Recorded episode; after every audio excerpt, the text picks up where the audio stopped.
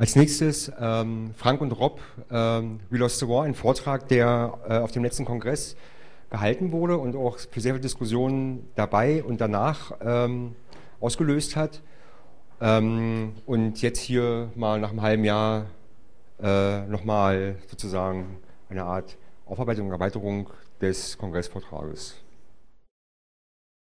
Was wir hier heute nicht machen wollen, ist den, den Vortrag, den wir in Berlin gehalten haben, nochmal halten, sondern wir wollen uns eigentlich mehr darauf fokussieren, ein bisschen nach vorne zu gucken, zu gucken, wie, äh, wie halt ja, unsere Zukunft aussieht, was wir tun können, um diese Zukunft zu gestalten, wo die Handlungsmöglichkeiten möglicherweise noch da sind. Und ähm, dazu wollen wir eigentlich auch ein bisschen mehr mit euch reden, ähm, als nur hier frontal runterzureden von der Bühne. Wir fangen an mit einem kurzen Abriss für die Leute, die vielleicht sich nicht mehr so richtig erinnern, aber zumindest so die Kernthesen ähm, des Vortrags wiederholen. Das soll aber nicht mehr als fünf Minuten dauern, um uns dann halt ein bisschen mehr dem, ja, dem etwas fröhlicheren Teil des Abends zu widmen vielleicht. Wir werden ein bisschen überziehen, äh, ich hoffe nicht mehr als eine Viertelstunde, damit ihr auch alle zu Wort kommen könnt.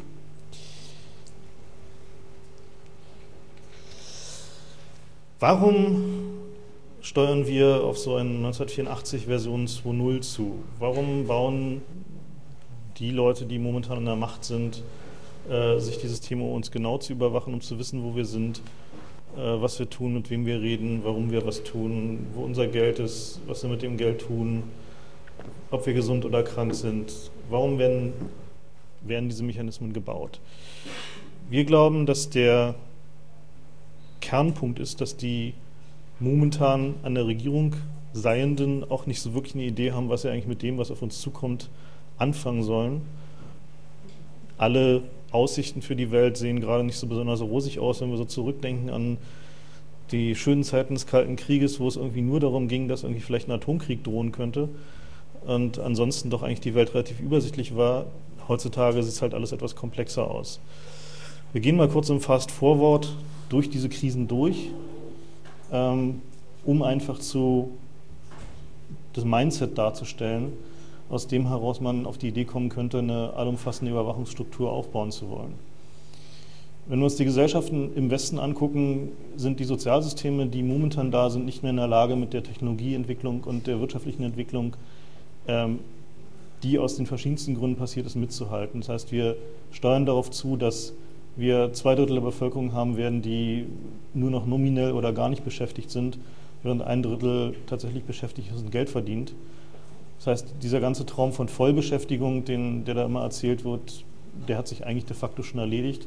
Momentan wird Automatisierung noch ein bisschen gebremst, um halt den Konflikt nicht allzu schnell eskalieren zu lassen, aber am Ende läuft es darauf hinaus, dass es große Mengen Menschen geben wird, die schlicht und ergreifend nichts zu tun haben und die auch kein Geld haben, um die viele Freizeit, die sie haben, irgendwie sinnvoll zu verbringen. Das heißt, die Steuerungsinstrumente, die der Staat bisher hatte, um sich den sozialen Frieden zu erkaufen, fallen mangels Masse irgendwann so kurz, dass halt nicht mehr alle Leute befriedet werden können. Nicht im Sinne von befriedigt, sondern tatsächlich im Sinne von Befriedung. Wenn wir weiter gucken, die Energiekrise ist absehbar. Innerhalb weniger Jahre werden wir da sein, dass nicht mehr genug Öl für alle auf diesem Planeten da ist. Die Verteilungskriege haben angefangen, wie schnell Alternativen entwickelt werden können. Da streiten Rob und hier, hier uns immer noch ein bisschen, aber am Ende läuft es nur darauf hinaus, haben wir jetzt noch 10 Jahre oder haben wir jetzt noch 15 Jahre, bis es halt wirklich schlimm wird. Man kann sich halt darüber streiten, ob es jetzt Peak Oil geben wird oder nicht. Am Ende äh, läuft es darauf hinaus, äh, die Energie ist alle. Irgendwann äh, Alternativen zu entwickeln, ist unglaublich teuer. Es wird halt zu dramatischen gesellschaftlichen Umbrüchen kommen die halt dazu führen kann, dass halt mal eben ganze große Länder halt nicht in der Lage sind, die Ernten einzufahren äh, oder sich zu ernähren. Also es geht nicht nur darum, dass wir irgendwie keine dicken Daimlers mehr fahren können, sondern es geht halt tatsächlich darum, dass Leute in verschiedenen Gegenden halt einfach ihre Trecker nicht mehr fahren können, um halt irgendwie die Ernte vom Feld zu holen oder überhaupt irgendwie das Feld zu bestellen. Das heißt also, es geht halt für viel mehr Leute um viel mehr als für uns. Ja, noch viel schlimmer als die ähm, als Peak Oil wird für viele Staaten einfach die Klimakatastrophe werden. Ähm, wir steuern auf einen, eine Zeit zu, wo es halt nonlineares Klima geben wird. Das heißt, wir reden hier nicht mehr von, es wird mal ein bisschen wärmer werden oder ein bisschen trockener oder so, sondern wir reden davon, dass mal zum Beispiel der Monsun für ein paar Jahre hintereinander ausfällt, was gleichbedeutend ist mit in ganz Asien wird keine Reisernte eingefahren für mehrere Jahre. Und die Weltgemeinschaft ist momentan in der Lage, mal eben so ein Land, was irgendwo in Afrika unter einer Dürre leidet, aus der Patsche zu helfen und da genug Essen hinzuschaffen und auch das gerade mal so. Wenn aber in ganzen Kontinenten die Ernte ausfällt, weil das Klima sich ändert, da sind die Ressourcen der Welt überfordert. Ähm, was halt noch so passieren kann, alles mögliche, Abriss des Golfstroms, dann wird es hier auch weniger warm.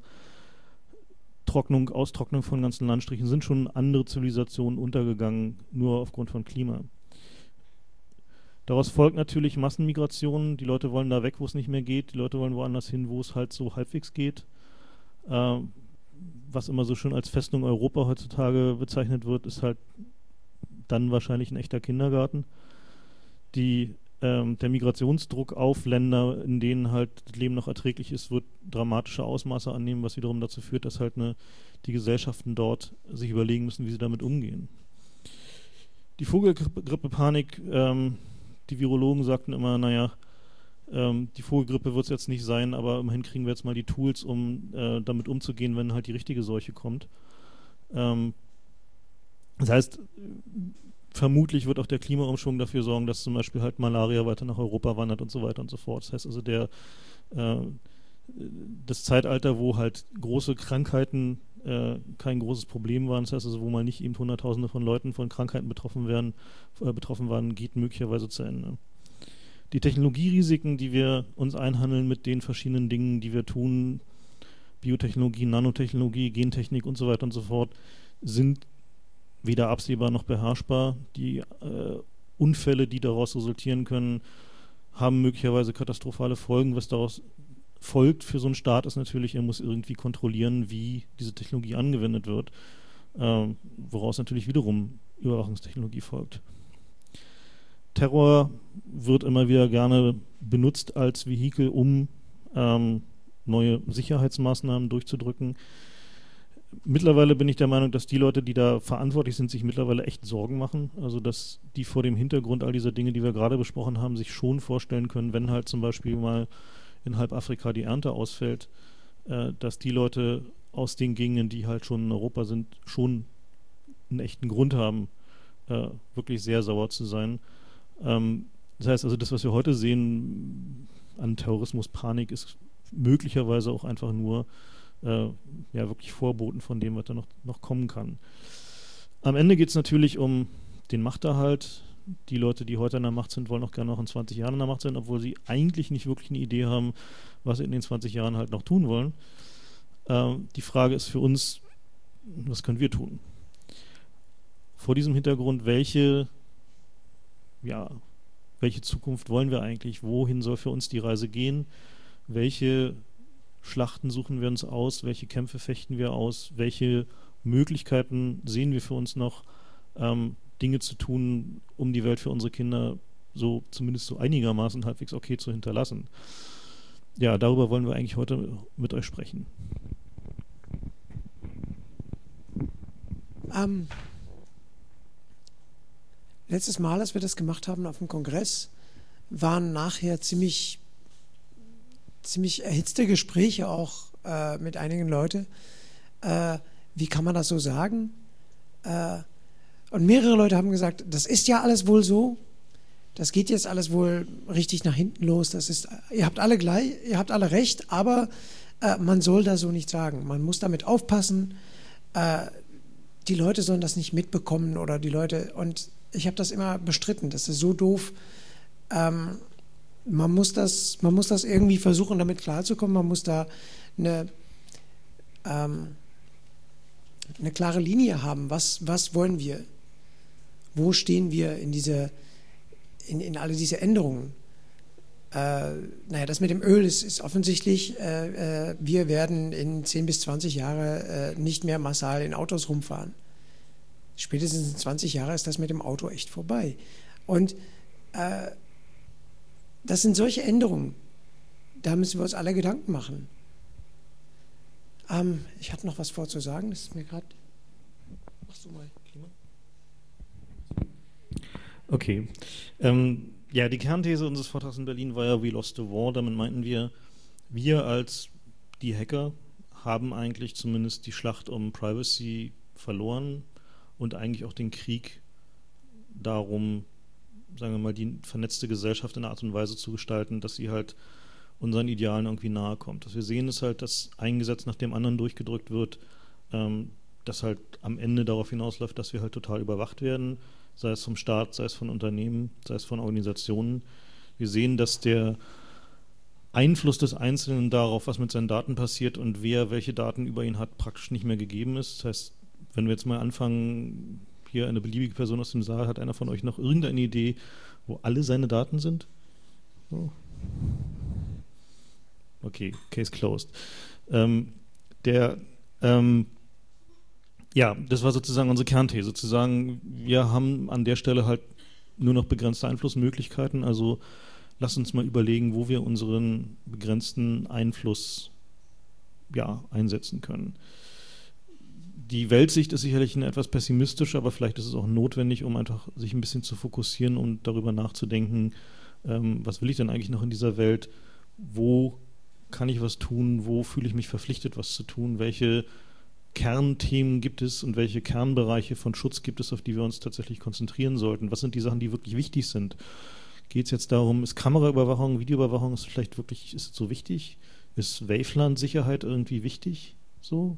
Äh, ist das irgendwie ein Problem eigentlich? Ähm, wir haben über die Jahrzehnte im Club eine, eine große Menge an Themen halt beackert, ähm, die halt so auf uns zukamen, die halt irgendwie interessant waren, die uns fasziniert haben und am Ende, wenn wir jetzt so zurückgucken, waren es immer nur ganz wenige, die tatsächlich irgendeine Art von großem Einfluss hatten und nicht einfach primär Fun waren, was auch natürlich sein muss. Ja, deswegen kamen wir halt äh, an diesen Gedankengang, was sind die Kernpunkte, um die es, um die es uns geht. Das Wichtigste, wo wir drauf kamen, war Veränderung möglich halten. Also es weiterhin möglich machen, die Gesellschaft zu verändern. All diese Gesetze, die wir sehen, all diese ganzen ähm, Einschränkungen der bürgerlichen Freiheiten, Überwachung, Vorratsdatenspeicherung, Zensur, haben alle im Wesentlichen damit zu tun, die Gesellschaft statischer zu machen. Das heißt also, der Status quo soll in einer Art und Weise eingefroren werden, dass eine dynamische Veränderung der Gesellschaft schwieriger wird. Wohingegen unser Interesse ja eigentlich ist, dass eine dynamische Veränderung der Gesellschaft immer möglich bleibt nicht nur für eine kurze Zeit hin, große dynamische Veränderungen hin zu einer Diktatur, sondern auf lange Sicht tatsächlich die Gesellschaft veränderbar bleibt und beeinflussbar bleibt. Und da denken wir zumindest, sind halt die, äh, die Themenbereiche, auf die wir uns konzentrieren müssen und auf die wir halt unsere, unsere Energie äh, richten müssen. Es gibt mittlerweile, äh, gibt es auch in breiteren Kreisen der Bevölkerung äh, zumindest die Realisierung, dass Privacy weg ist. Die Amerikaner regen sich jetzt total auf, weil es wird ja äh, die, die, die Daten, die Kenndaten der Telefongespräche werden ja gespeichert. Und die Europäer realisieren sich noch kaum, dass sie das gerade per Gesetz gemacht haben. Dass sie gerade gesagt haben, das soll hier alles gemacht werden und die Geheimdienste sollen da drin Data meinen. Ähm, das heißt, wir müssen uns nicht mehr auf diese zwei Schienen bewegen, wo einerseits wir als Community äh, gesagt haben, ja, wir brauchen Datenschutz und die Regierungen dürfen das ja gar nicht und die Regierungen, als ob das nicht alles schon längst passiert. Und an der anderen Seite haben wir alle Gerade wir haben ganz gut gesehen, dass es gibt eine Bundesstelle für Fernmeldestatistik. Es gibt äh, äh, Riesengebäuden, wo wir eigentlich ziemlich genau wissen, was da drin passiert. Äh, wir sehen alle diese Antennen, wir sehen alle und dieses auf zwei Schienen bewegen, wo wir an der einen Seite diese Verschwörungswelt haben, wo die ganze Bevölkerung uns nicht richtig glaubt, wenn wir sagen, naja, alles wird eigentlich schon längst gespeichert, aber tun wir mal, als ob es gibt noch Datenschutz. Und an der anderen Seite, also dieser, dieser äh, Dualismus, den wir bis jetzt gebracht haben, muss immer weniger sein, weil immer mehr Leute kriegen mit, was da wirklich draußen läuft. Und man, man ist kein Verschwörungstheoretiker mehr, wenn man sagt, hey, hör mal, Harddisk ist cheap. Äh, klar laufen all die Daten auf Harddisk, klar will, findet da Data Mining äh, statt. Das ist nicht mehr so, eine, so weit von, von der, was, was mal so schön der Major Consensus Narrative Also was, das, was die Leute eh glauben und das, was die Leute eh als Teil ihrer Welt sehen, ist nicht mehr so weit von was wir als unsere Welt sehen. Und das hat auch Vorteile. Ja, ähm, William Gibson äh, schrieb gerade in seinem, in seinem Weblog, dass er äh, jetzt echt ein Problem hat mit seinem neuesten Roman ähm, wegen diesen NSA-Enthüllungen, weil den hatte er, diese Sachen hatte er offensichtlich gerade verwurstet und wurde jetzt gerade in seinem Science Fiction von der Realität überholt. Ähm, und äh, hat er dann in einem Interview äh, dazu gesagt, naja, ähm, das Interessante ist, wir wussten ja eigentlich unterbewusst schon immer, dass es passiert. So, wir haben es eigentlich immer angenommen. So die, die, die populäre Kultur, Fernsehserien, Romane und so weiter und so fort, ging eigentlich immer davon aus, dass alles, was wir tun, irgendwie gespeichert oder zumindest potenziell gespeichert ist. Und dass es jetzt plötzlich in der Realität so ist, ist für einige Leute auch irgendwie beruhigend, weil sozusagen ihre beiden Weltsichten konvergieren. So. Also so wie es halt in den Science-Fiction-Romanen und den Fernsehserien ist, ist es tatsächlich wirklich, zumindest in diesem, in diesem Bereich der Welt, was ja auch ganz beruhigend ist. Ähm, ja, die Frage ist halt, können wir dagegen noch was tun? Also gibt es halt tatsächlich da einen, ähm, einen Ansatzpunkt, wo wir sagen können, ist diese allumfassende Überwachung noch irgendwie zu unterwandern, zu stoppen, zu unterlaufen? Ähm, können wir dagegen irgendwelche Vorsichtsmaßnahmen ergreifen? Ähm, was wir natürlich wieder mal feststellen ist, gesellschaftliche Probleme mit Technik lösen ist ein, geht nicht so richtig. Technische Probleme mit gesellschaftlichen Mitteln lösen geht begrenzt. Man kann natürlich äh, versuchen, Gesetze durchzudrücken und so weiter und so fort, aber was wirklich am besten gegen Technik hilft, ist natürlich Technik. Das heißt, das, was wir auch recht gut können, nämlich äh, technologische Systeme bauen, müssen wir fokussieren.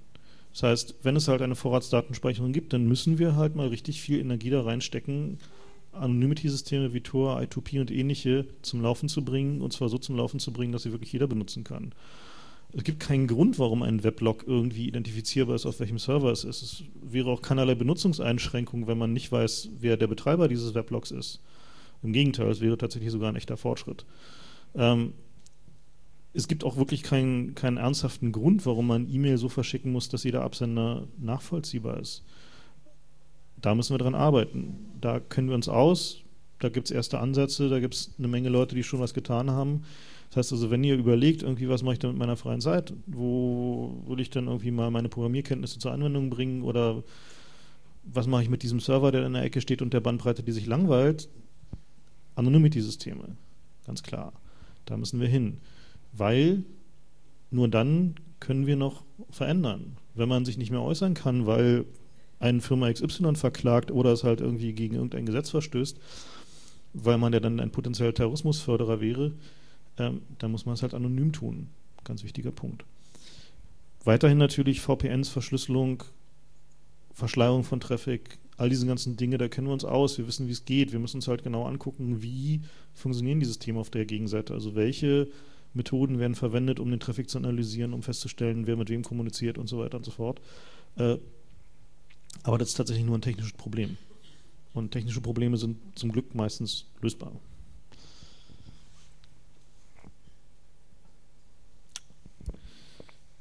Ja, intelligente Lösungen finden ist ein blödes Passwort. Ich lasse diese Folie einfach mal weg. Worum es geht, ist natürlich ähm, freie Meinungsäußerung. Gerade schon erwähnt. Ähm, eine Gesellschaft, in der man seine Meinung nicht mehr äußern kann, ist richtig schwierig. Also wenn wir uns halt mal so die letzten bekannten Beispiele halt irgendwie die Gesellschaften äh, auf der östlichen Seite des Eisernen Vorhangs angucken, freie Meinungsäußerung war schwierig, riskant, aufwendig, manchmal tödlich. So, es war nicht immer so, dass äh, man seinem Gegenüber vertrauen konnte, wenn man das gesagt hat eine Meinung aufzubauen und irgendwie organisiert zu diskutieren, war nicht möglich. Und was daraus resultierte, war halt Stagnation, gesellschaftliche Stagnation. Und wir sehen schon das Risiko, dass heutzutage eine Vielzahl von kleinen Dingen halt dazu führt, dass halt die Leute nicht mehr in der Lage sind, sich frei zu äußern und sich einfach nicht mehr äußern wollen. Die Selbstzensur bei einigen Themen funktioniert selbst bei Leuten wie, wie uns. Ja? Also ich meine, es gibt halt Themen, über die schreibe ich nicht in meinem Blog, weil ich dann weiß, dass ich mich hinterher acht Wochen lang mit irgendwelchen Trollen rumschlagen muss, die halt irgendwie meinen, ich sei jetzt aber ein ganz Böser, wenn ich irgendwie dieses Thema anfasse. Äh, Andere Leute schreiben nichts mehr über bestimmte Firmen, weil sie halt irgendwie glauben, dass, sie, dass die Firmen sie dann halt hinterher verklagen werden. Der Staat möchte nicht, dass Kommunikation über bestimmte technische Sachverhalte stattfindet, weil dann ist man ja möglicherweise ein böser Terrorist. Das heißt, diese Tendenzen, die tatsächlich Freiheit der Meinungsäußerung einzuschränken, sind ein ernstes Problem. Wenn wir nicht mehr sagen können, was Sache ist, worum es geht und wohin die Reise geht, wie sollen wir dann noch die, die Gesellschaft verändern, beziehungsweise die Leute, die halt ein Interesse dran haben?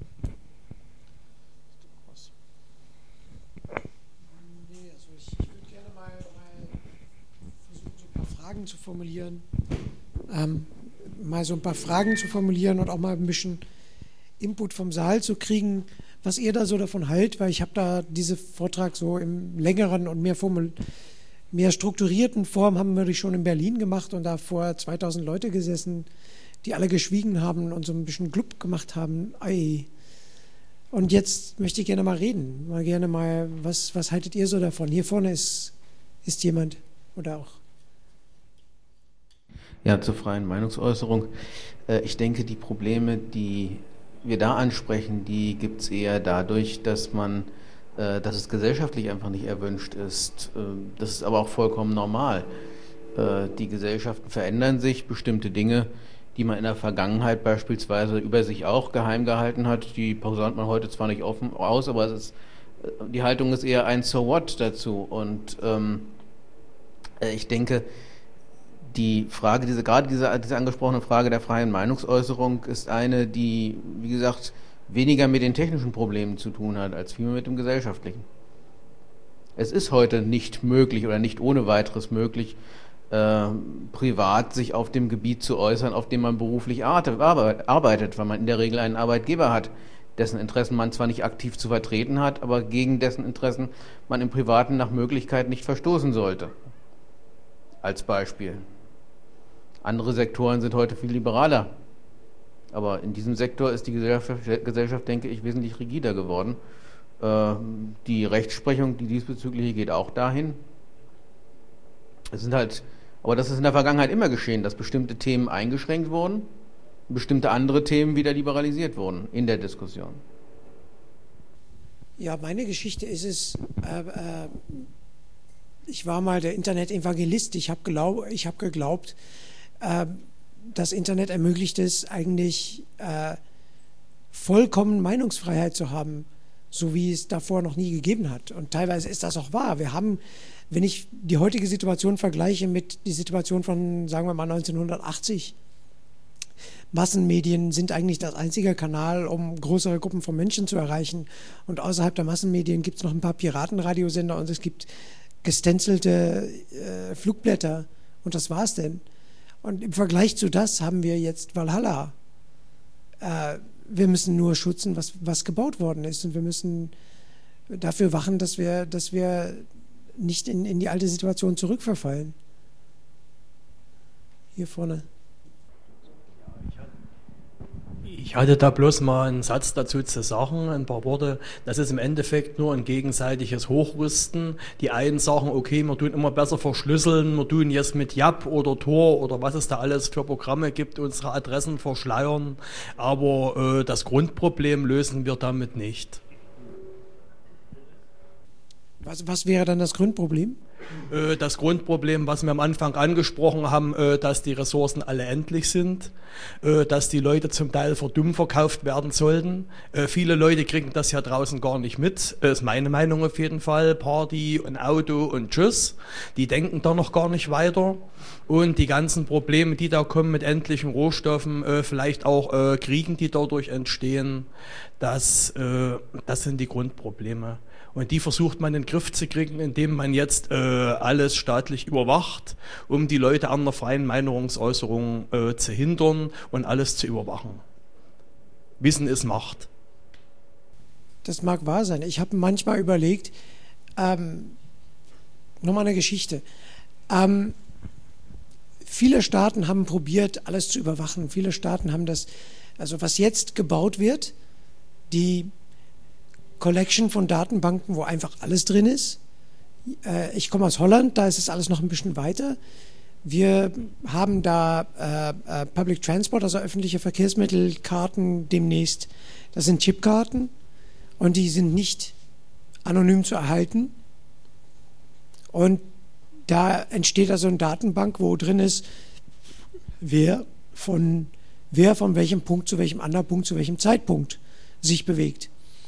Und äh, äh, das ist auch nicht anonym zu erhalten, weil sich die Firmen, die da tätig sind, gerne eine Datenbank hätten, damit sie ihre Kunden bessere und mehr äh, zugeschnittene Anbietungen machen können. Ähm, so ist das gedacht. Äh, ich komme aus einem Land, wo wir demnächst alle Fahrzeugbewegungen erfassen. Nicht irgendwie jede, jede 50 Kilometer mal eine Mautbrücke, sondern so richtig jede Kilometer oder jede paar Kilometer. Jeder äh, Autobahnaufgang, jeder, äh, überall, wo man drauf und runter von der Autobahn geht, alle große Querstraßen in der Stadt, überall Ken äh, Kennzeichenerfassung. Äh, wir machen da äh, äh, Traffic Analysis über Telefon, Bankenanalyse. also alles wird, wer jetzt in Holland verhaftet wird, wird konfrontiert mit einer Masse über, über alles, was er da erzählt hat. Sie sagen, Sie waren vor drei Tagen da, aber Sie haben auf Ihren äh, Albert Hein Kundenkarte, haben Sie wohl doch wohl da das gekauft und Ihre Bankdaten zeigen das aus und wir haben mal geguckt, wo Ihr Mobiltelefon war und der war da und Sie waren mit dem Auto auch unterwegs, der war da und also wer jetzt dieses Erlebnis mal hat, wird schon mit einer Menge Daten konfrontiert, das macht keinen Spaß mehr. Ähm, wenn er sowieso schon Spaß macht. Ähm, also, äh, und das in Holland ist das auch Stated Aim. In Holland ist das auch nicht etwas Verstecktes. Da ist auch nicht, da versuchen die nicht zu tun, als wäre das nur ein Beiprodukt. Das ist wirklich unser, äh, wir heißen das, der, der, wir haben da so einen Rat von, von Polizeikommissaren. Also vom, äh, und äh, der Vorsitzende davon, der Polizeikommissar von Amsterdam, Bernhard Welten, äh, der sagt das ganz öffentlich. Die haben sehr viel Manuel Castells gelesen. Das ist so ein, so ein Sozialgeografen, der heute äh, einige Bücher geschrieben hat und ziemlich populär ist. Und der sagt, die Gesellschaft teilt sich immer mehr nicht so sehr in Punkte, sondern in Ströme. Äh, und wo viele Ströme vorbeikommen, ist ein, wichtiger, ist ein wichtiger Platz und nicht da, wo viel ist, sondern da, wo sich viel bewegt. Sei es Güter, sei es Geld, sei es Menschen. Äh, und äh, er sagt in seiner Studie dann wiederum, die Polizei soll, auch all, soll auf alle diese Plätze einfach mal alles überwachen dürfen und auch routinemäßig tun. Also überall da, wo sich Menschen, Güter, alles bewegen, sollen wir da sein. Und wenn, irgend, wenn ein, ein Auto aus Estland in Amsterdam reinfährt, dann wollen wir schon beim Reinfahren wissen, äh, wer das ist, ob die schon mal hier war, äh, wo geht er dann hin. Dann können wir einen Streifenwagen vorbeischicken. Also total, total domination. Das sind wirklich die Fantasien. Die, die denken nicht nur drüber nach, die implementieren das, die bauen das und die bauen das jetzt. Und ähm, dann habe ich mal überlegt, ähm, es hat so viele Versuche gegeben, so einen Staat zu bauen. Äh, Erich Mielke hat es hier in der DDR versucht. Äh, die haben Typproben gemacht von jeder Typmaschine. Und da hat die ganze Welt drum gelacht. So, so ein, da war es so viel, viele zu viele Maschinen, da ist so viel zu viel Chaos in dem System, das können die doch nicht machen. Und jetzt gibt jeder Tintendrucker, die man kauft, tippt seine Seriennummer auf jedem Blatt. Und in Holland haben die Bullen schon gesagt, wir benutzen das routinemäßig, um mit diesem Ausdruck zu einem individuellen Kunden diese Drucker zu kommen. Wir verhaften Leute damit, dass sie was gedruckt haben. Wir werden dann, uns wird dann die, die Engine-Seriennummer geliefert, dann gehen wir zur, zur, äh, zur Engine-Lieferant, dann kriegen wir die, die äh, dass es HP war und nicht jemand anders, dann gehen wir zur HP, kriegen wir eine Seriennummer, gehen wir, gucken wir, bei wem, welchem Dealer das gelandet ist, gehen wir dahin, dann kriegen wir da entweder äh, äh, äh wer es gekauft hat, meistens, weil es meistens mit Kreditkarte oder so gekauft. Und wenn nicht, können wir immer noch gucken, ob es von diesem Tag noch Kamerabilder gibt. So weit geht das im Moment du kannst in Holland was ausdrücken und du wirst auf Basis von, dass, dass da ein Stückchen weiß Papier ist, wirst du verhaftet. Ähm, und wir haben darüber gelacht, als diese Systeme gebaut wurden. Und wir haben gedacht, ähm, das wird es wohl nicht mehr geben. Wir haben jetzt viel mehr Chaos als damals, viel mehr äh, die Sache ist viel mehr auseinandergegangen. Also diese Kontrolle kommt niemals wieder. Die Window is closed. Habe ich zumindest gedacht, vor zehn Jahren oder vor, vor sieben Jahren. Das, die Zeit, dass das nochmal möglich war, ist vorbei. Jetzt glaube ich das nicht mehr. Ich glaube nicht, dass es vorbei ist, diese Möglichkeit. Die bauen das jetzt, die bauen das gerade. Und ich habe gedacht, die Polizeistaat kommt zuerst. Und erst danach kommen diese Versuche, erst danach kommt dieses.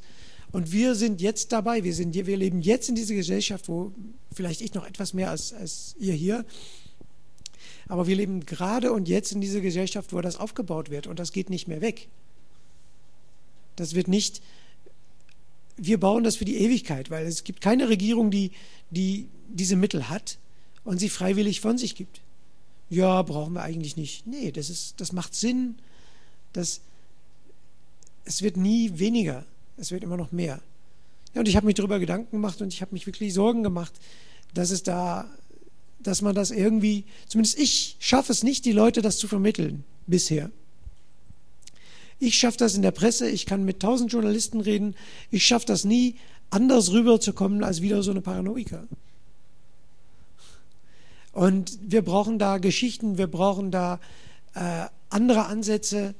Äh, an der einen Seite werden wir von der Realität, gerade so in der letzten halbes Jahr, werden wir wieder geholfen, weil es jetzt mehrere Leute sehen, dass, hey, vielleicht waren das doch nicht Paranoiker, zumindest ich, merke das in meiner Umgang mit Leuten, dass es, dass Leute, dass es Leute gibt, die das sehen, ähm, die meine Geschichte halt erkennen, in was sie jetzt in der Zeitung lesen. Und das, das halte ich an sich für gut, dass es endlich das mal gibt.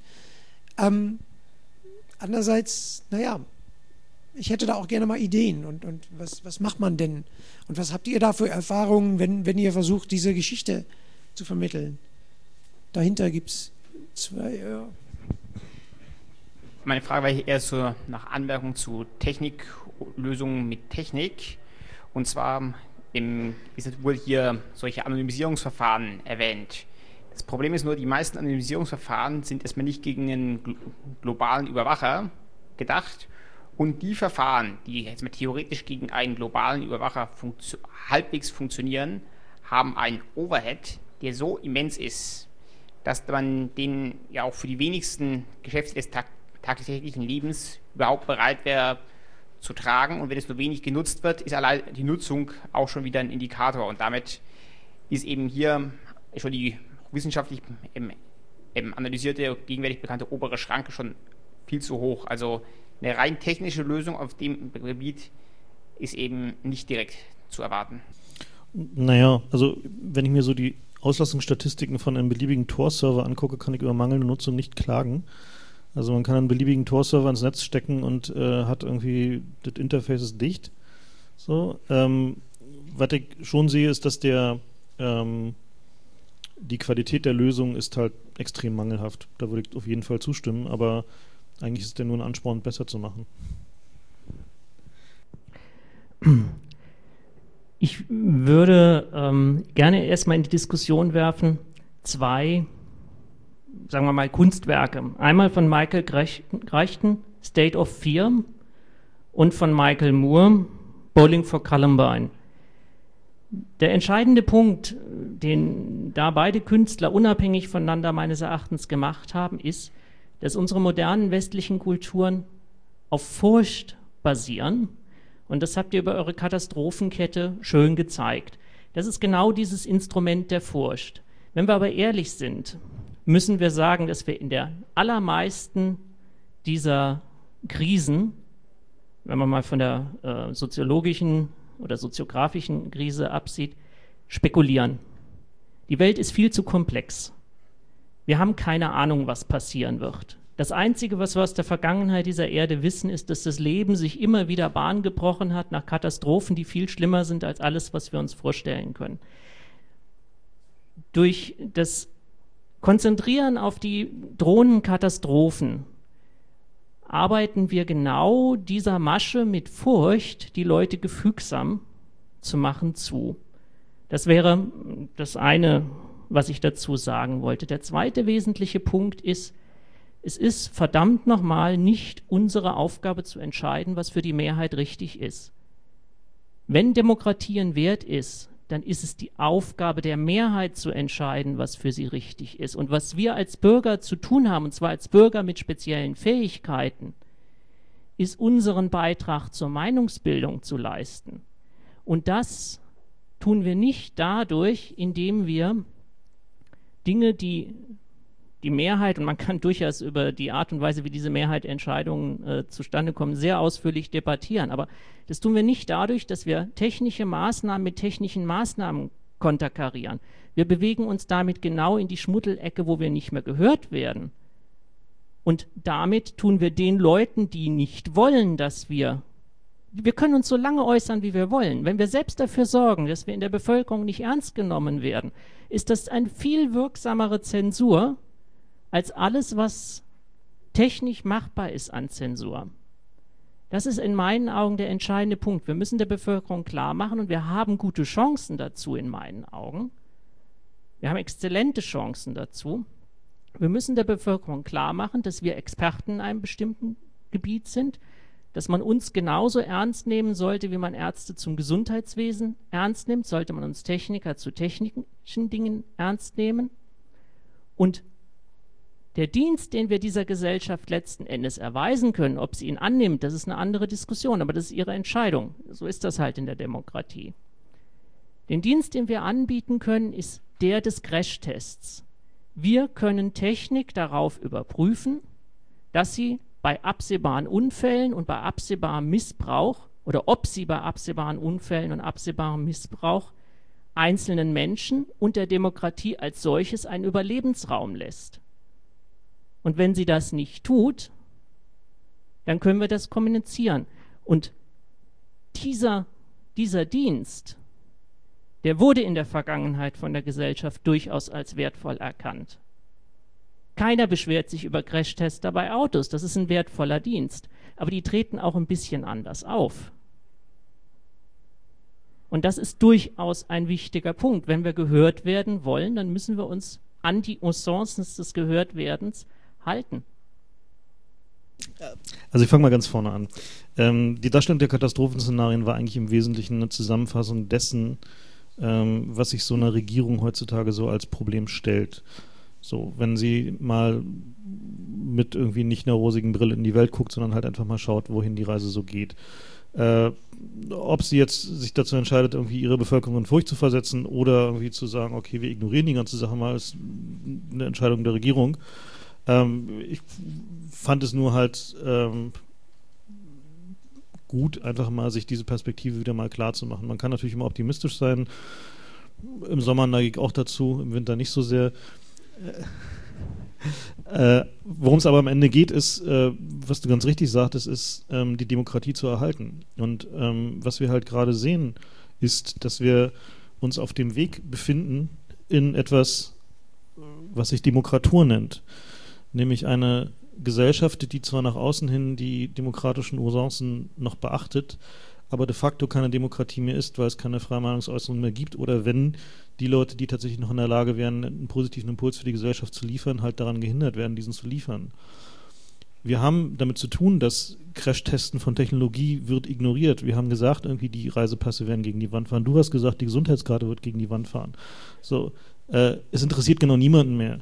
So, wenn wir jetzt nicht aktiv gegen die Wand fahren, im Sinne von, da muss zur Not auch noch einer drin sitzen, der schreit, so, dann hört uns keiner zu. So. Und ja, okay, gut, da kann man, ich will es jetzt halt einfach nicht, nicht vertiefen, aber der, ähm, was, was für mich der, der wesentliche Punkt dabei ist, ist, dass die, ähm, die Rolle des Technikers alleine ist mir halt nicht mehr genug. So, ich sehe halt, dass einfach in der, äh, in unseren Kreisen halt eine Menge Wissen und Fähigkeiten über Dinge da sind, die immer wichtiger werden für diese Gesellschaft. Die Information, wann und wie man sich noch frei äußern kann, ist immer technischer. Ohne ein technisches Grundwissen kannst du dich nicht im Internet bewegen, äh, ohne dass dir am Ende irgendjemand auf die Füße steigt. So wie, wie Rob gerade sagte, die meisten Leute wissen schlicht und ergreifend nicht, dass auf jeder, jedem Ausdruck einfach mal äh, die Seriennummer seiner, seines Druckers draufsteht. So, und unsere Aufgabe ist es halt eben genau den Leuten, die dieses Wissen brauchen, dieses zu vermitteln und eben genau deswegen halt auch die Bewegungsspielräume zu erhalten. Der Punkt, wo ich mich als 21-Jähriger versprochen habe, äh, das ist der Punkt, wo vorbei ich mit einer Waffe rumrenne, sind wir schon einige Male passiert. Und da war ich erst im Nachhinein, weiß ich nicht, ob ich mir, ob ich diesen 21-Jährigen, die ich damals war, mit die Entscheidung vertrauen würde, wann ich mit der Waffe rumrennen werde. Aber immerhin äh, äh, muss man sich auch fragen, äh, so du sagst, so ist das nun mal in einer Demokratie und so, aber alle Sachen, die ich jetzt sehe, die jetzt ablaufen, sind auch nicht so, wie sie in eine Demokratie gehören. Und ich weiß nicht, ob ich die Mehrheit äh, das Recht geben will, bestimmte Sachen, so wie sie durchgeführt werden, noch weiter durchzuführen. Egal, ob die Mehrheit das eigentlich will und ob da von freien Willen noch die Rede ist bei diesem Angst, bei diesem Niveau von Angst, was mit Mitmachen von Angst, äh, äh, diesen ersten, diesen ersten Ding, die du sagst, ich denke, es ist gut, dass die Leute verstehen, was auf sie zukommt. Und diese Szenarien, teilweise sind das natürlich Spekulationen. Seuchen ist natürlich immer eine Spekulation. Äh, aber Peak Oil und Klima, äh, Klimakatastrophe, ja, da muss man schon in eine, das noch Spekulation zu nennen, ist, dann, dann ist man schon in, in, in im Weißen Haus. Äh, äh,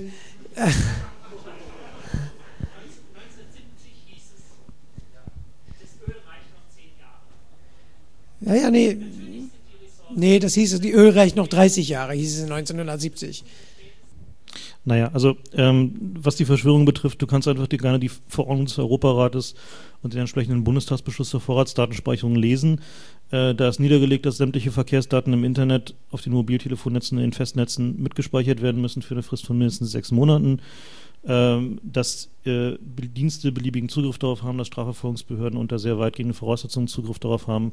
Ähm, das heißt, von Verschwörung kann ja nicht die Rede sein, sondern es ist einfach schlicht und ergreifend geltendes Recht. So. Äh, da muss man jetzt einfach nicht mehr drüber drum diskutieren. So. Nein, es ist keine Verschwörung. Es ist halt einfach, das, der, das Security Establishment hat sich tatsächlich die, die Mittel geschaffen, um ohne große Probleme jeden einzelnen Bürger in der EU zu überwachen. So. Zu welchen Zwecken sie es tun, wann sie es tun, warum sie es tun, ob sie sich da möglicherweise. Nee, das aber, entzieht sich aber der Kontrolle. Die sind nicht mal. Äh, nein, das ist nicht spekulativ. Ich. Ja, ich, also ich kenne zufällig Leute auch, die in diesem Bereich unterwegs sind und da passieren noch wesentlich gruseligere Dinge, als du dir gerne vorstellen möchtest. Irgendwie nur ein, ein Beispiel der IMSI-Catcher, irgendwie, der irgendwie angeblich ja nur unter ganz dünnen Voraussetzungen manchmal verwendet wird, ja. Äh, von dem Ding sind 150 Stück irgendwie bei den deutschen Diensten unterwegs und davon sind mindestens 80 jeden Tag auf der Straße. So, und, äh, das weiß ich firsthand. Das hat ja, so, also es ist halt, äh, da ist nicht mehr viel Spekulation. Wir können einfach davon ausgehen, dass das der Fall ist. Ähm, Jens will letztlich schon die ganze Zeit. Ja, ähm, sehr viel von dem, was ich sagen wollte, hast du mir schon weggenommen. Also ich finde halt auch, ähm, ich glaube, ihr wollt auch vielleicht ein bisschen Kritik haben. Ähm, deswegen versuche ich das mal zu formulieren. Ich finde ähm, erstmal das sehr hervorragend, dass es das heute nochmal gibt, weil ähm, so diese ganze Art, wie ihr mit dem Thema umgegangen die hat sich sehr verändert. Also das erste, was ich gelesen habe, war dieser Datenschleuderartikel zum Kongress, da ging mein Blutdruck äh, irgendwie kurz bis über die Haarspitzen schon. Ähm, das ist dann ein bisschen ähm, differenziert worden in dem Vortrag auf dem Kongress und heute geht es eigentlich in eine andere Richtung. Aber trotzdem finde ich auch die Punkte, die du genannt hast, sehr wichtig, dass man da auch aufpasst, wie man argumentiert. Ähm, also auf der einen Seite halt nicht davon ausgehen, dass es sowas wie in der komplexen Welt, die wir heute haben, äh, sowas gibt wie unmittelbare Politik. Also ich glaube, es wird immer deutlicher, dass Politik nicht von Menschen gemacht wird, sondern von Verhältnissen. Also das klingt jetzt wie eine Binsenweisheit, das hat aber dann zur Konsequenz, dass solche Ideen wie wir und die, was irgendwie sehr, sehr viel deutlicher war auf dem Kongress, wo er das noch nicht an den Krisen abgearbeitet hat, sondern irgendwie da wirklich gesagt hat, es gibt auf der einen Seite die und auf der anderen Seite uns, ähm, dass so eine Denke eigentlich nicht funktioniert, weil es gibt eigentlich nur uns. Das ist irgendwie noch viel schlimmer. Ähm, wir spielen nämlich alle das gleiche Spiel mit und haben eigentlich nicht wirklich eine Möglichkeit, aus dem Spiel rauszukommen. Ähm, das ist eine. Und auch äh, Politik wird nicht von Menschen gemacht, wird nicht unmittelbar gemacht. Es gibt nicht irgendeinen Menschen, ähm, also selbst ein Herr Busch hat auch nur eine bedingte Möglichkeit, überhaupt dieses, äh, diesen Sandsturm an politischen äh, Machtverhältnissen auf diesem Planeten überhaupt zu beeinflussen. Also das ist alles noch sehr begrenzt. Und diese Denke, die man in den 70er Jahren hatte, erstmal super Beitrag da mit äh, Club of Rome, genau diese Horrorszenarien mit Peak Oil und ähm, äh, Klimakatastrophe gab es halt schon irgendwie beim Club of Rome und wurde auch genau gesagt, irgendwie mit den genau den Daten, irgendwie in zehn Jahren ist alles vorbei. Das heißt also, ich glaube auch, dass wir irgend sowas wie, wie, eine, äh, wie eine Krise durch Rohstoffmangel kriegen werden und wir werden auch eine Krise durch Klimaveränderungen kriegen. Aber es ist nicht so comic-heftmäßig voraussagbar, ähm, wie wir es vielleicht gerne in der Argumentation hätten. Also wir können nicht sagen, irgendwie in zehn Jahren ist Schicht, weil Dafür ist es zu komplex. Ähm, aber in den 70er Jahren gab es halt auch diese Denke, was weiß ich, in Westdeutschland gab es die RAF, die dann gesagt haben, äh, wenn man einen Herrn äh, Schleier oder so umbringt, dann ändert das absolut was an der Politik, weil das ist irgendwie ein Repräsentant des Systems und wenn der tot ist, dann macht das System irgendwie weniger. So wird es einfach nicht funktionieren. Es gibt halt irgendwie keine Menschen, die was machen, sondern es gibt Verhältnisse, die das machen. Insofern sehr gut irgendwie, dass ihr das an den Krisen angebaut habt. Ähm, ich habe noch ein bisschen was vermisst von, von Krisen, die ich so sehe. Ich sehe auf der einen Seite halt auch noch ähm, sowas wie eine Identitätskrise, die wahrscheinlich auf uns auch noch zukommen wird. Also alles das, was früher identitätsstiftend war bei Menschen, äh, Arbeitsplatz, lebenslange Beziehung, ähm, was weiß ich, das ist heute alles irgendwie Makulatur. Das heißt, man muss sich im Laufe eines Lebens mehrmals selber erfinden. Trotzdem wird das alles irgendwie datentechnisch abgebildet. Das heißt, ähm, ich sehe immer im Internet eine gefälschte Version von, von dem, was ich eigentlich bin. Und ich glaube, da ist irgendwie eine Menge Kulturarbeit auch noch zu leisten, dass die Leute damit irgendwie klarkommen werden. Also es wird auch noch irgendwie eine Krise sein, vielleicht auf einer ganz abstrakteren Ebene als diese konkreten Beispiele, die er da genannt hat. Und ähm, ich denke auch, dass, äh, dass da irgendwie mit Ideologiekritik auch nicht äh, zu sparen ist diese ganze Scheiße, die uns im Moment um die Ohren fliegt, was Religionen angeht. Also hätte mich vor zehn Jahren jemand gesagt, dass wir jetzt nochmal das Thema Religion auf der Tagesordnung haben und dass sich Menschen irgendwie wegen welcher Prophet denn jetzt der richtige ist, irgendwie die Köpfe einschlagen und dass die da halt wirklich so drüber radikalisiert werden können, das hätte ich nicht noch für möglich gehalten im Zeitalter der Aufklärung und äh, das erschreckt mich einfach zutiefst. Ja, aber das nur als, als kleine Punkte irgendwie von dem, ähm, was ich an eurem sonsten ganz hervorragenden Sachen irgendwie da noch irgendwie überdenkenswert finde. Zu Thema Sie und uns, weil das ist mir wichtig. Ähm, ich habe mal gesprochen mit äh, jemand, der in Holland im Nachrichtenkreisen äh, tätig war und der war damit beauftragt, äh, die Hacker im Auge zu behalten. Und äh, das hing da großteils bei mir zu Hause rum, die ganzen holländischen Hacker. Und der war also in einer Gruppe äh, von, von Nachrichtendienstlern damit beschäftigt, quasi die Gruppe, die bei mir zu Hause hing, äh, äh, ja, im Auge zu behalten. Und die waren da ungefähr mit so viele, als wir auch waren. Und die hatten morgens immer ein Meeting, was wir da am Tag vorhätten. Ähm, und er hat mich das so ziemlich offen erzählt, was da alles äh, äh, Sache ist. Und da auch, daraus, glaube ich, auch einen, einen wirklich kohärenten und, und homogenen Sie gibt es nicht die streiten sich untereinander so viel, das glaubst du nicht mehr. Aber es gibt ein Die, so heterogen wie es ist, es gibt ein Die. Es lagen in ganz Europa für den, genau den Fall, der am 11. September passiert ist, lagen äh, äh, die Gesetze schon da. Und das haben die alle, und zwar alle, flächendeckend, gut miteinander koordiniert und gut geheim gehalten. Und dann kann man sagen, ja, das gibt kein, kein Die und es gibt, kein, es gibt nur uns. Aber das ist mir dann auch wieder zu einfach irgendwie. Das ist mir dann auch wieder, äh, ohne, ohne von, von homogenen uns oder homogenen sie reden zu wollen, zu sagen, es gibt nur uns und wir können auch nicht raus, ist mir auch wiederum zu einfach. Ja, was ich dazu noch gerne sagen würde, ist, ähm, die Leute, die in den Positionen sind, die implizieren, dass sie Macht ausüben, sind da sicherlich nicht ohne Grund gelandet. Die meisten haben irgendwie eine gewisse Intention dazu oder eine gewisse Eignung oder den Anspruch an sich selbst irgendwie da zu landen. Und was diese Position dann mit ihnen macht, da stimme ich dir zu, das sind in der Tat die Verhältnisse. Das ändert aber nichts daran, dass sie sich gegen uns wenden. Und zwar uns im weitesten Sinne als Leute, die gerne noch ein bisschen Spaß am Leben haben wollen und den Anspruch haben, die Gesellschaft zum Besseren zu formen.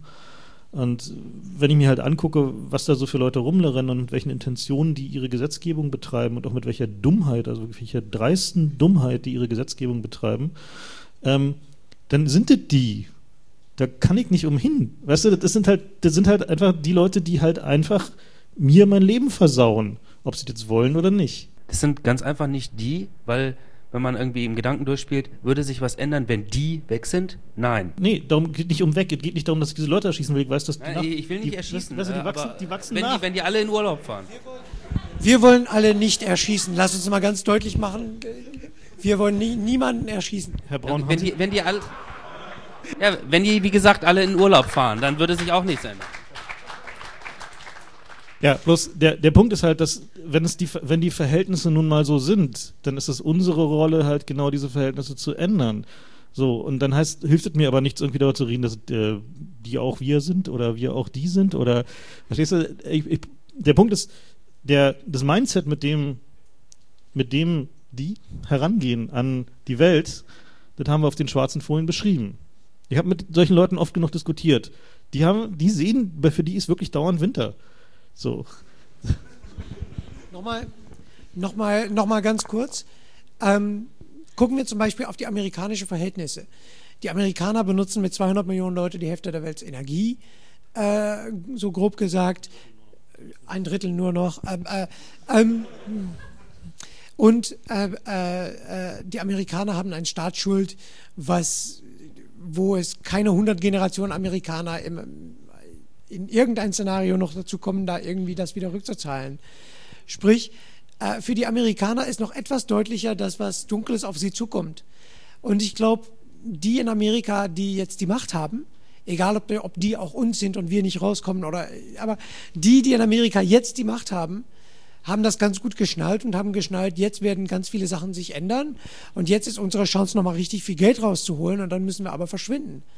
Da können wir tun, als ob das nicht so ist. Wir können tun, als ob das, als ob das alles eine, also, aber wir können es auch einfach so benennen. Und dann brauchen wir irgendein Wort für diese Gruppe von Leuten. Wenn es nicht die ist, dann ist es, wie, wie, wie, ich brauche da ein Wort. Mach mal einen Vorschlag. Ich weiß nicht, ob diese Diskussion, die oder wir uns jetzt hier groß weiterführt. Vielleicht darf ich einfach an der Stelle ganz kurz einhaken.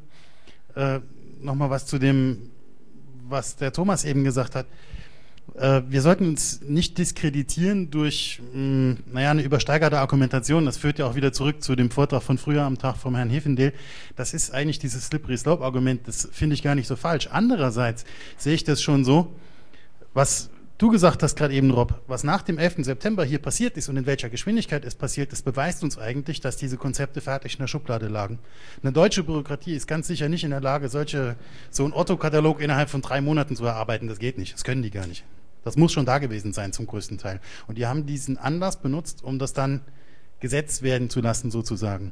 Wenn ich mir jetzt vorstelle, wie viel schon nach diesem 11. September passiert ist, was wahrscheinlich vor sieben Jahren jeder gesagt hätte, hier geht gar nicht, kann uns nicht passieren. Und aus so einem quasi nichtigen Anlass, der uns ja direkt gar nicht so betrifft, weil das war halt irgendwo mehrere tausend Kilometer weg, wo das passiert ist. Wenn ich mir dann vorstelle, dass ähnliche Vorfälle nochmal passieren und was dann vielleicht noch alles an Gesetzen käme und was das, in welcher Infrastruktur das resultieren könnte und dass dann vielleicht irgendwann auch mal die Stabilität äh, des politischen Systems nicht mehr so ist, wie sie jetzt ist, dann bin ich schon sehr stark dafür, jetzt dafür zu sorgen, dass wir möglichst weit mit dem Versuch kommen, eine Technik zu entwickeln, die es uns dann noch erlaubt, unter quasi feindlichen Bedingungen bestimmte Dinge zu tun. Ähm, ich würde gerne auf den Punkt ganz kurz nochmal eingehen, bevor wir dann zum letzten Punkt kommen, der uns sehr am Herzen liegt.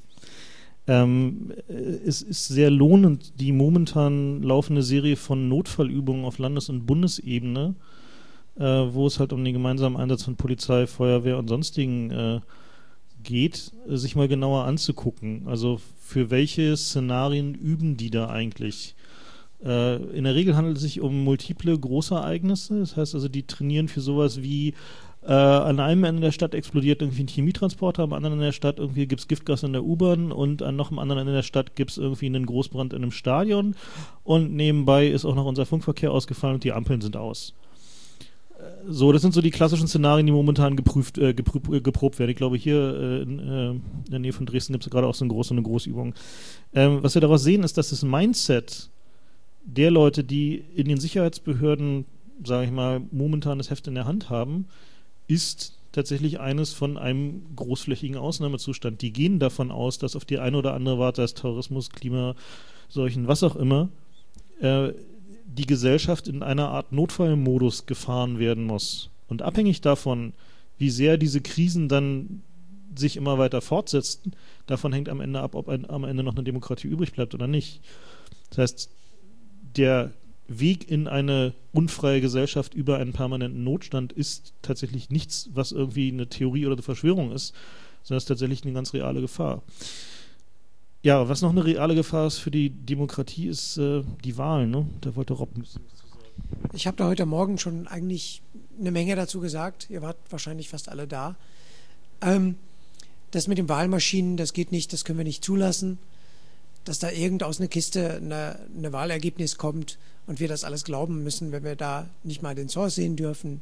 Und auch wenn wir den Source sehen dürfen, dass wir nicht wissen, ob die Source auch wirklich zum Binary kompiliert in diese genaue Kiste drin ist, wo wir dann auf den Knopf drücken. Das wird nicht zu akzeptieren sein. Ähm,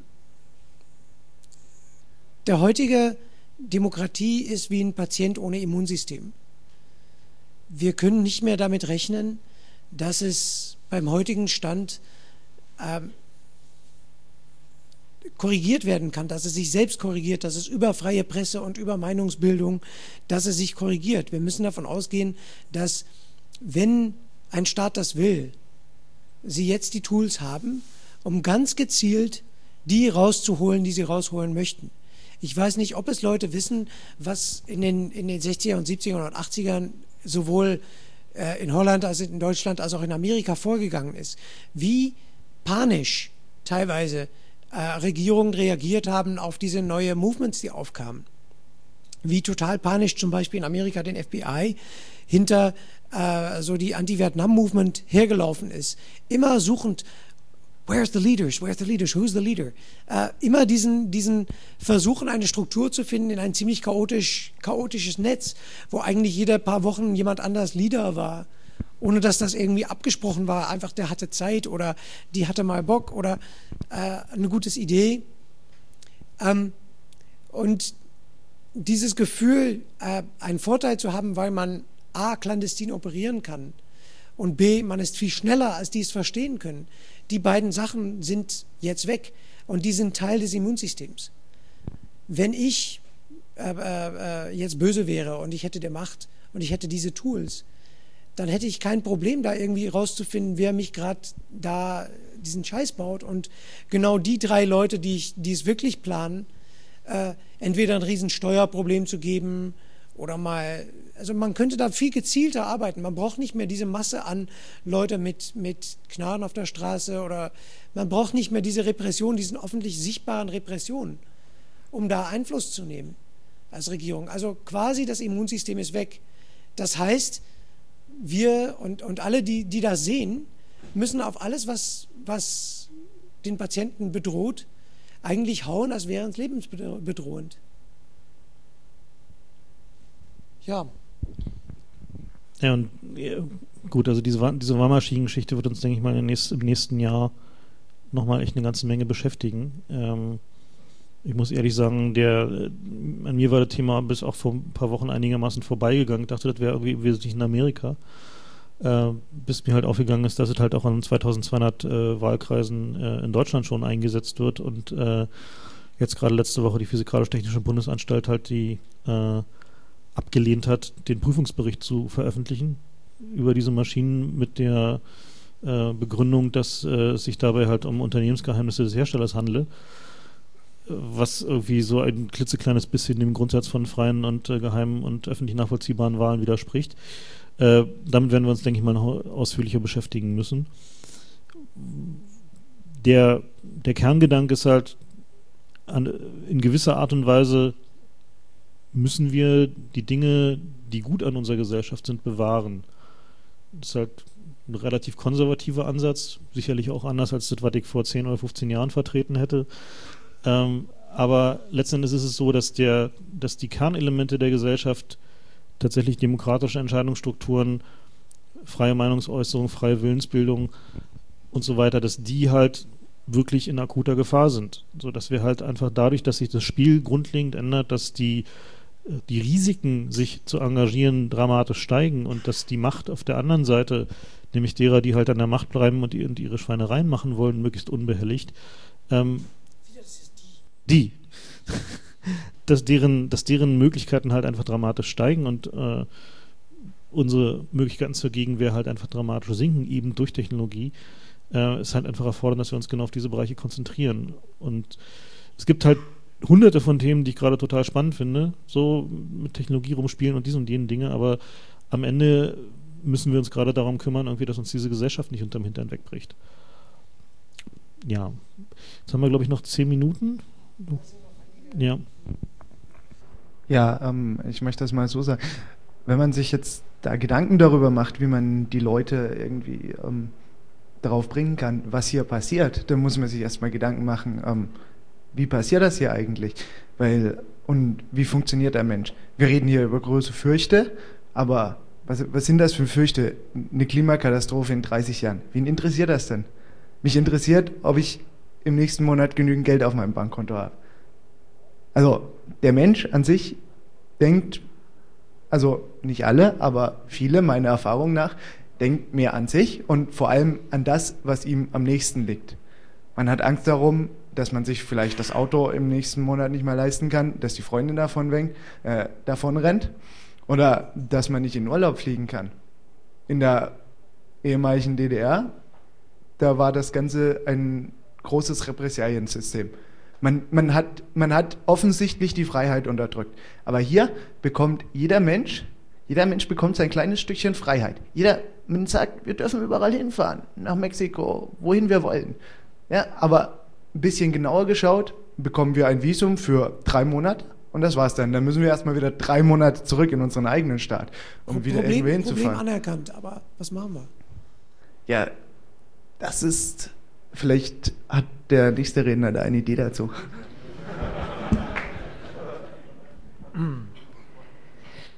Ähm, ich würde ja 90 Prozent von dem, was er sagt, unterschreiben. Was mich stört, ist, wenn ich euch reden höre, fallen mir zwei Dinge auf. Erstens mal, ihr redet nicht für euch, redet für uns. Das finde ich schon nicht ganz okay, weil ich habe durchaus eine eigene Meinung. Das Zweite ist, bei mir kommt der Eindruck auf, dass ihr gerne Demokratoren wäret. Ich weiß, ja, das ist genau das Problem. Ihr schüttelt den Kopf und das äh, glaube ich euch auch. Aber der Punkt ist, es kommt der Eindruck auf und du hast jetzt den Kopf geschüttelt, du erlebst jetzt genau, wie das ist, wenn jemand über die eigenen Motive spekuliert. Es gibt in dieser Welt richtig, richtig böse Menschen. Ich habe auch schon welche kennengelernt. Aber was ich viel erschreckender finde, ist, dass viele Leute das, was sie tun, wirklich in allerbester Absicht tun. Ich habe auch durchaus mit Polizisten zu tun. Und äh, wir haben auch durchaus in vielen Bereichen Dissens. Aber das Erstaunliche ist, wenn man das mit denen austrägt, dass man sieht, dass sie die Dinge, die sie tun, in wirklich guter Absicht tun. Und das ist der entscheidende Punkt. Wir dürfen uns nicht diesen Kommunikationskanal kaputt machen, indem wir sagen, das sind die, die sind böse, die haben irgendwelche bösen Absichten, die wollen unsere Lebenspläne kaputt machen. Und Entschuldigung, du weißt nicht, wo ich Spaß habe. Du kannst nicht entscheiden für mich, wie die Gesellschaft aussehen muss, damit ich Spaß habe. Wir machen uns diesen Kommunikationskanal kaputt und das ist ein entscheidender Fehler weil das sind intelligente Leute, zum Großteil auch, die lernfähig sind. Und wenn man mit denen gemeinsam Fragestellungen beleuchtet, dann kann man überhaupt erstmal zu neuen Ideen kommen, die es eben möglich macht, mehr Ziele zu erreichen, als die, die man mit seiner eigenen kleinen Perspektive hat. Ähm, also kurz auf dieses Demokraturaspekt angehend, ähm, vielleicht hast du die Folie übersehen. Worum es uns geht, ist tatsächlich ähm, Spielräume erhalten. Ich will keine Politik machen, das macht sie mir nicht an. So, worum es geht, ist tatsächlich die Veränderungsfähigkeit der Gesellschaft erhalten. Und da sich, also wir, wir sind an einem viel grundlegenderen Punkt, ob es jetzt irgendwie besser ist, mehr Steuern zu haben oder weniger Steuern zu haben. Wir sind an dem Punkt, wo möglicherweise die Diskussion darüber nicht mehr möglich ist. So. Und diese, diese Möglichkeit, diese Möglichkeit zu erhalten, das ist mein eigentliches Ziel und irgendwas anderes lasse ich mir auch nicht vorwerfen. Ähm, die, die Schwierigkeit mit dem Die kennen wir alle. So, du wärst vermutlich erstaunt, mit was für Leuten ich alle reden muss und auch äh, gerne und gut rede, äh, die halt, sagen wir mal, von meiner die und wir Betrachtung äh, auf der anderen Seite der Barrikade stehen. Natürlich ist es so, dass wir mit den Leuten reden müssen. Da spricht überhaupt nichts dagegen. Natürlich ist es auch so, dass wir uns an den Gesetzgebungsverfahren und den Ausschüssen und so weiter und so fort beteiligen müssen. Das tun wir auch die ganze Zeit. Natürlich benutzen wir die Rechtswege. Natürlich gehen wir hin und versuchen irgendwie auf politischem Wege Sachen zu bewegen. Äh, nur, was wir halt zunehmend sehen, ist halt, dass die Möglichkeit, die es dort gibt, eingeschränkt wird, weil die sich nicht mehr an die Spielregeln halten. Ganz einfach. Die Vorratsdatenspeicherung ist wirklich spottet jeglicher Beschreibung, was irgendwie das demokratische Verfahren angeht. Die setzen das einfach mal außer Kraft. So, die haben, machen sich da genau keine Gedanken drum. Die machen eine EU-Verordnung und lassen die im Bundestag durchwinken. Und das, obwohl der Bundestag vorher beschlossen hat, dass sie das eigentlich nicht wollen. So, das heißt also, warum wir, was wir gerade sehen, ist, dass halt solche Gesetzesvorhaben, die halt wirklich eine Totalüberwachung der Bevölkerung ermöglichen, ohne Beachtung der demokratischen Spielregeln durch, äh, durchgebracht werden. Das heißt also, wir. Hm? Genau, die, E-Pass, genau dasselbe Spiel. So, was wir halt sehen, ist, dass die Spielregeln werden ignoriert und zwar offen und ohne jegliche Rücksicht auf Verluste. Es interessiert die wirklich nicht mehr, was die Bevölkerung dazu denkt. Die Meinungsbildung wird nicht mehr beachtet. So. Und also lass es auch noch die Elite sein, selbst wenn es die Bildzeitung sich nicht interessiert. So, selbst wir haben uns alle quergestellt, es war nichts so, das hat sie wirklich nicht interessiert. Und das ist das Phänomen, was wir gerade sehen. So, und das ist das, worum es an der Stelle geht, wenn wir sagen, wir müssen die Demokratie retten an dieser Stelle.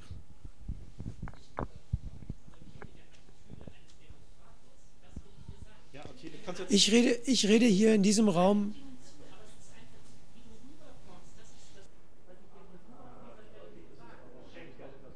Ich möchte kurz, wenn ich euch unterbrechen darf. Ich, ich möchte gerne kurz äh, erzählen, wie ich die Frage für mich beantworte.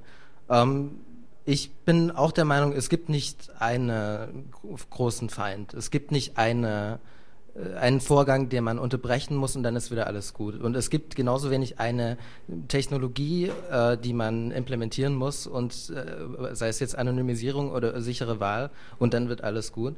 Äh, ich habe auch darüber nachgedacht, was kann ich selber tun mit meinen Fähigkeiten, habe äh, mir überlegt, was kann man denn sabotieren, äh, dass irgendwie alles besser wird. Und ich glaube halt, es gibt nicht den Punkt. Ähm, was aber meiner Meinung nach total Sinn macht, ist alles dafür zu tun, dass diese alternative Idee, die gerade am Sterben ist, ähm, die am Leben zu erhalten. Das heißt, für mich äh, die Antwort auf eure Frage ist, äh, Gespräche zu führen, äh, ist, ist, Bildung. Äh, ich war letzte Woche war ich ganz erstaunt äh, in Gesprächen mit meinem Freundeskreis, dass Leute über das Urheberrecht Bescheid wussten, von denen ich es nie gedacht hätte. Oder es kursierte diese E-Mail mit Bill Gates, gib dir Geld, wenn du das an 500 Leute weiter, weiter schickst. Ähm, und dann habe ich Gespräche mit Leuten geführt, wie funktioniert denn eigentlich Internetkommunikation? Ist sowas überhaupt technisch möglich? Und das ist für mich die Antwort, zu erklären, was ich weiß.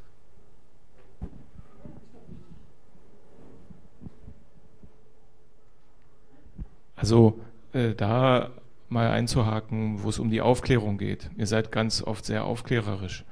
Und ähm, ich glaube, das hat Grenzen, wo es um wirkliche Interessen geht. Äh, aber Aufklärung ist auch was sehr Schickes. Und da finde ich, Geschichten erzählen interessant. Und zwar Geschichten erzählen auf einem Niveau, wo es Spaß macht. Das heißt, diese Vorträge hier sind, wenn man einen speziellen Geschmack hat, auch sehr cool. Aber ansonsten Romane schreiben, Hörspiele machen und eben, was du eben gesagt hast, das Kneipengespräch. Also man kann das auch inszenieren, dass im, im in der Kneipe oder im Kiez bestimmte Dinge so ein bisschen skandalisiert werden und dann, oh, was dem passiert ist und so. Dann kann man Geschichten äh, anbinden an solche Geschichten. Also ich meine, der Schröder, der schreibt über Nazis erst Sachbücher und sagt dann, nee, Romane sind besser, Science Fiction oder irgendwas. Also Das ist das eine und das andere ist, mir kommt es komisch vor, ganz am Anfang habt ihr gesagt, wie können wir uns jetzt besser schützen und noch besser verstecken.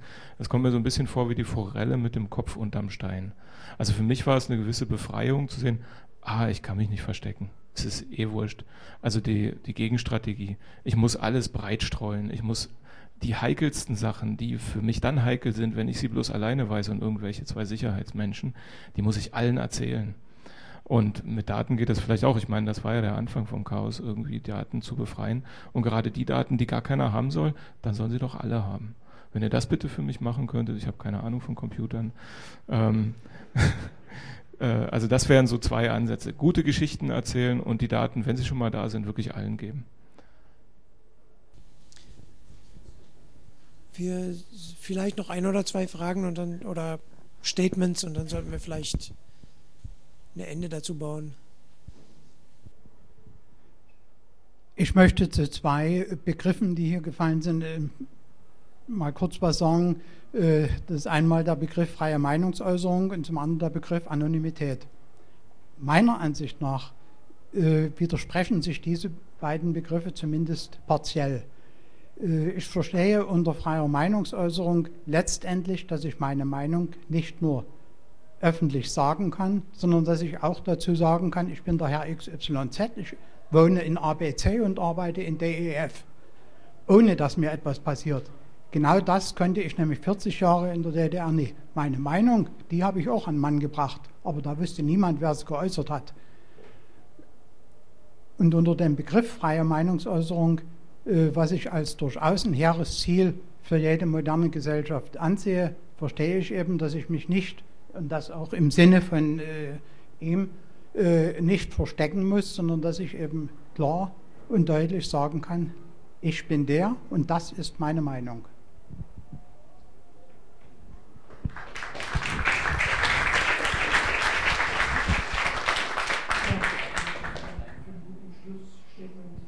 An